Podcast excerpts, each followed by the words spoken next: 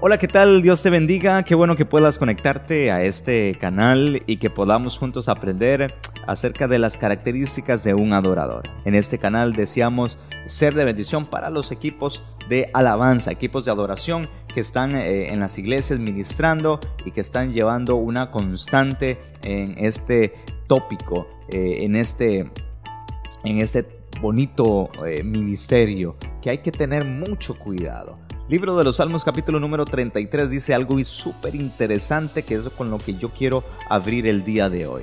Dice, en alegraos, oh justos, en Jehová, en los íntegros es hermosa la alabanza. Hay una versión que dice, cuando las personas son sinceras, entonces las alabanzas suenan bien. ¿No te has preguntado por ahí ¿por qué no me están saliendo los diferentes solos? ¿Por qué a la hora de estar ahí arriba en el altar y yo quiero hacer algo más bien, eh, todo se enreda, todo sale mal, los músicos se pierden? A veces es este términos musicales, a veces es temática musical, pero muchas veces no te has preguntado que por ahí hay alguien que no esté íntegro, por ahí alguien que no esté trabajando eh, eh, como debe ser. Hoy en día muchos ministerios han dejado la integridad.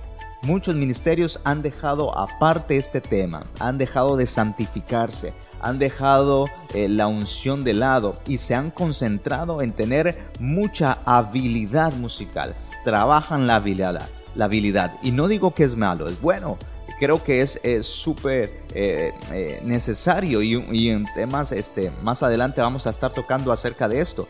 Pero la habilidad no puede reemplazar la esencia de un adorador. La habilidad no puede reemplazar la integridad de una persona que está dedicada al ministerio.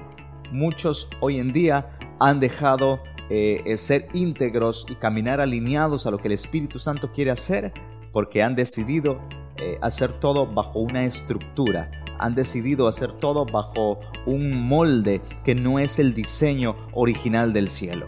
Hoy muchos ministerios de adoración se han concentrado en los detalles, pero han dejado la esencia. No podemos ser ministros que no caminen en eh, integridad. Y una característica esencial en los ministerios de adoración es que deben ser íntegros. Deben ser personas que caminen totalmente alineadas al diseño de Dios. Así que yo quiero invitarte en esta hora para que tú puedas eh, decidir en tu corazón hacer un, eh, un stop y decir, Señor, sabes, me he equivocado, pero hoy quiero aprender a caminar en integridad.